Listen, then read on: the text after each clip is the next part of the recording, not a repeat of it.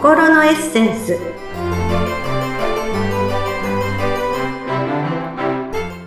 皆様こんにちは。自己開花アドバイザーの中井真理子です。今日もご一緒してくださるのはこの方です。インタビュアーの鈴木沙子です。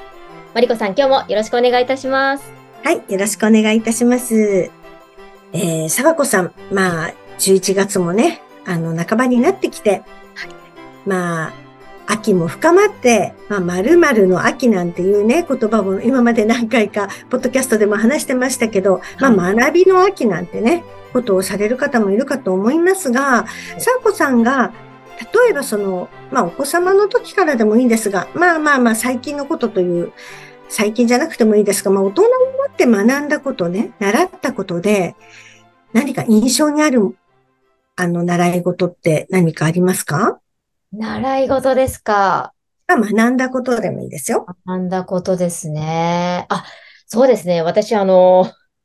なんでしょう。アクション映画とかがもともと好きで。まあ。意外。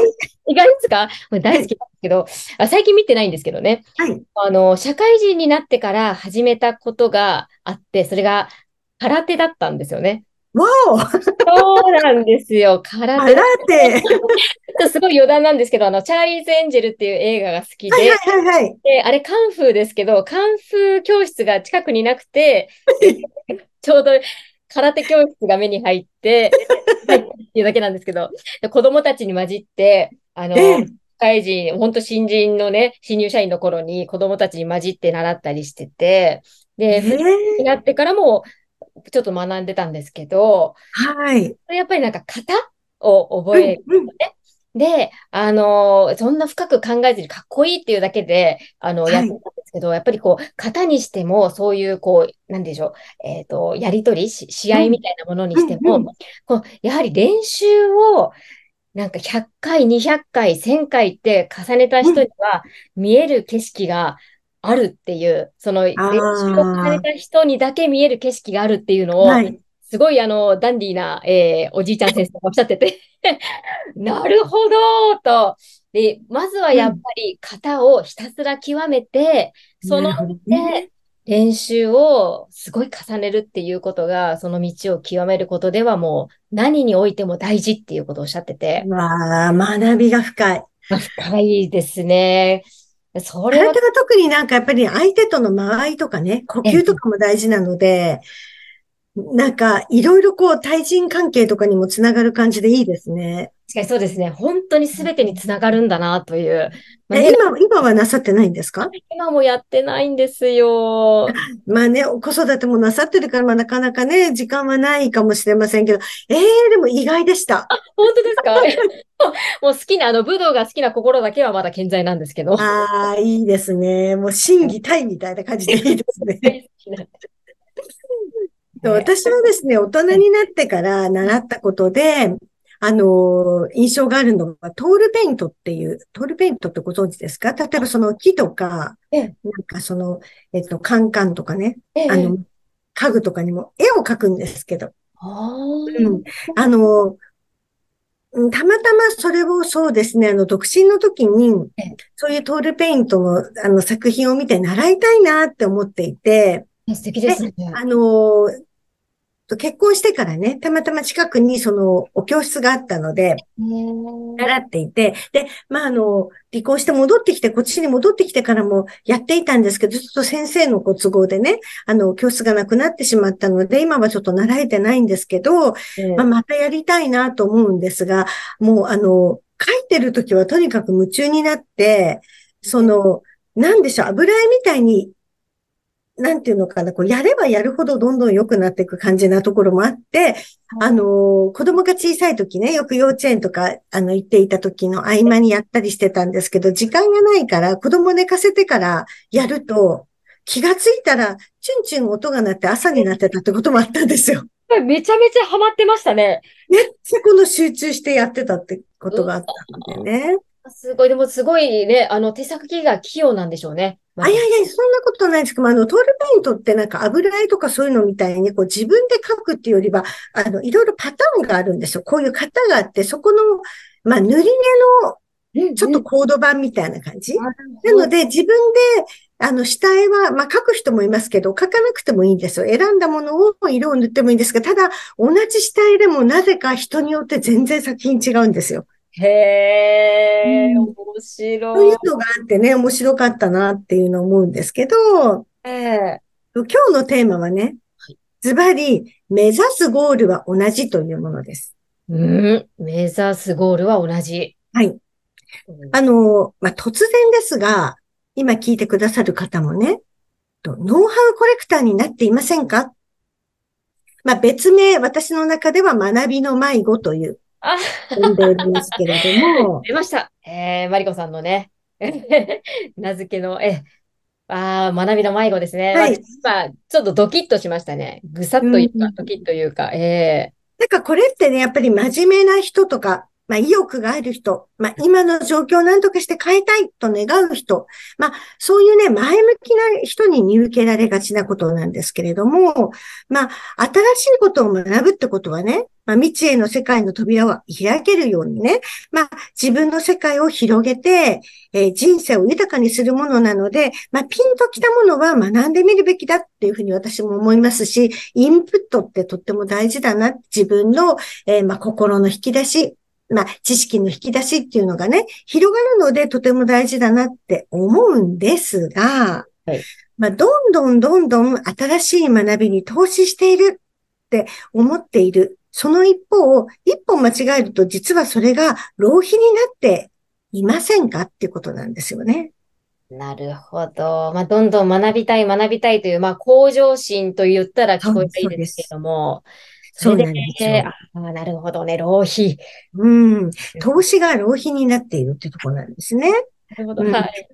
まあ、世の中のね、様々な学びっていうのは、まあ、こう一瞬見え方が全部違うからじ、全部違うものっていうふうに思うかもしれませんけれども、実はすべて目指すゴールが同じだっていうことに気づいているでしょうか続いてまあ、あの、さっきのね、あの、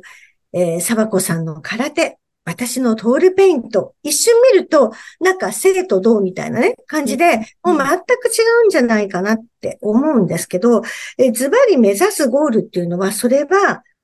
人生が幸せに豊かになること。これを目指してるんですよ。確かに。うん。体をね、鍛える。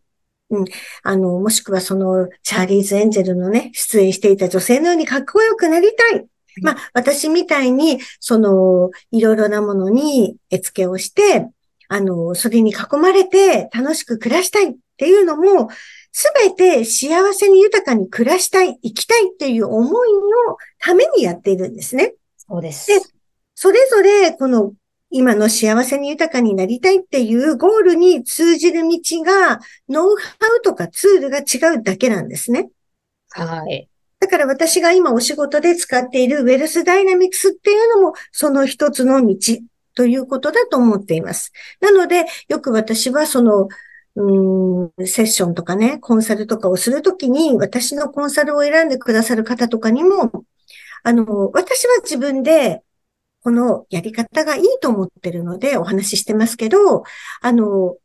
もしかするとあなたにとっては違うかもしれない。違う道の方がいいのかもしれないので、ご自分にとってどうかな。これだけが全てじゃないですよっていつもお話しするんですよね。ううんん、その上でいいと思ったら選んでくださいっていうお話をするんですけれども、まあ、あの、すべては同じとこに向かってるってことなんですよ。確かにそうですね。うん。で、またね、その先ほどの、まあ、あの、投資が浪費のお話じゃないですけど、学んだことっていうのは、まあ自分のフィルターを通して、次はそれを使いこなさなければ学んだ意味がないんですね。まあ知識も情報も溜め込むことだけが好きっていう人もいますけれども、まあ蓄積しているだけで使いこなさなければ、それは宝の持ち腐れというものと同じということになります。ドキ もうインプットしたらアウトプットしなきゃいけないということなんですよね。ですね。いや、うんなんかすごい耳が痛いです。私結構あの子育てに関するはい、あのセミナーとかいろいろこう流れてくるんですよね。SNS とかでも。うん、で、なんかいろいろ本当に開いてメルマガ登録してみたりとか、まあ、アンガーマネジメントからこそ、ね、こうハッピーにするとか、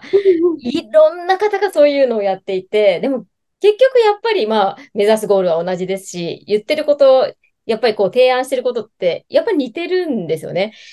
で、実際にそれを自分が実践してやってるかっていうのが確かに一番大事ですよね。あと、やっぱりその、同じことを目指してるんですけど、やり方が自分に合う合わないとかっていうのもあるので、そのためにやっぱりいろいろなツールとかやり方っていうのが出てくると思うんですよね。うん。で、あの、学びっていうのはね、先ほどの、うん、投資が浪費の話でもないんですけれども、あの、通じるんですけれどもね、次々学べばいいってわけではないんですよ。うん、うん学びっていうのは実は奥がすごく深くて、一つの物も物事ね、学びを突き詰めれば突き詰めるほど、新しい発見があったりとか、まあ、どんどんどんどんそれが自分の色、自分のものになっていくってことなんですよね。うん、私ももうウェルスダイナミクスを10年学んでからやってますけど、毎回毎回、その、そういった学びとかね、あの、できる場があるんですけど、参加するたびに新しい発見をします。し、あ、そういう使い方とか、そういう、あの、伝え方とかあるんだな、みたいな。ああ、なるほど。一つのことを10年やってらっしゃっても新しい学び、気づきがあるっていうことですね。あります、あります。やっぱり時代も変わっていってるし、自分も成長しているし、今周りも成長しているし、っていうのがあるんですよね。だから学びはもちろんいろいろな学びをね、するっていうのも大事ですけれども、やっぱり一つのものを突き詰めるっていうのもすごく大事だなって思うんですね。なんといってもやっぱり限られた時間の中で学ぶので、まあ、どう学びに時間を使うのかっていうのを考える必要も出てくるわけですから、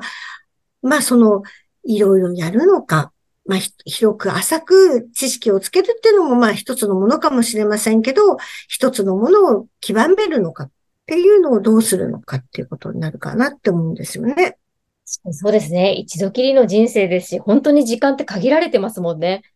そうなんですよ。前回もね、刹那的、すごく短い単位のね、言葉だよっていうお話をしましたけど、本当にね、あの、一瞬一瞬早いですから、どう時間使っていくのかっていうのが考えることすごく大事だと思うんですね。あと、やはりその学んだことを、例えばお仕事にしようとかね、あの、そういうことを考えているのであれば、なおさら、あれこれあれこれこう手を広げて学んでいると、あの人って何が得意な人なの？何が専門な人なの？っていうのがわからなくなってしまってね。なかなかこう、お仕事に結びつきにくくなるってこともあると思うんですよ。えー、うん、なので、あの、やはりね、私はこれ、これをもうとにかく、あの、すごく専門にやってますよとか、っていうふうに、こう、アウトプットがどんどんできるようにね、なっていくことって大事なのかなって思うんですよね。ほど。うん。で、やはりですね、その考えてもらいたいなと思うのが、まあ、自分にはどんな学びが必要なんだろうか。じゃあ、それを学んで、どうしたいんだろう。では、それを学ぶために時間をどうやって使ったらいいの？じゃあ、どこから誰に何を学ぶのか。うん。っていうことをね、こうよく考えてみて、じゃあ自分はこれにしようとかっていうふうにね、あの、決めてみるとね、いいかなと思います。で、まあ、まだその、そこまで深くも考えられないっていう方は、まあ、いろいろやってみて、その中でこう、これにしようって決めるのもありだと思いますけれども、あの、とにかく、いろんなものだけ学んで満足しない。それをお仕事にしないんです、私っていう人であったとしても、あの、それをどんどん使っていく生活の中で。っていうことが大事だなっていうふうに思うんですよね。本当ですね。うん、本当、知識だけね、こう、どんどん頭に入れて、頭にべっかちになっちゃうのが一番ね、もったいないね。そうですね。でもきっと、例えばその、サバコさんもね、今はその空手なかなか習いに行く時間はないんですっていうことでしたけど、やはりなんかこの間合いとか、そういうのとかでもしかすると学んだことを活かしてるかもしれないですし、何かこう自分が学んだことって、形を変えて何か使えていたりってこともあったりするので、自分ではアウトプットしてるって意識がないけど、アウトプットしてる場合もあると思うんですよね。なので、あの、学んだことは全て無駄ってことにはないと私は思っているんですけれども、まあ、あの、もしこれから何か学びたいなとか、あれこれ迷うなっていう人は、最終的には目指すゴールは同じなんだから、どれを学んでもいいんですよっていうことです。ああ、うん、わかりました。とにかく学びの迷子にならないように。まあやっぱりここでもご自身とね、こう、向き合うっていうことがやっぱり大事になってきますね。そうですね。まあ、限られた時間を使うわけですからね。何にどう使うのか。それをどうするのかっていうのをこう考えるっていうのは大事かなと思いますね。本日は目指すゴールは同じというテーマでお話しいただきました。はい、マリコさんどうもありがとうございました、はい。ありがとうございました。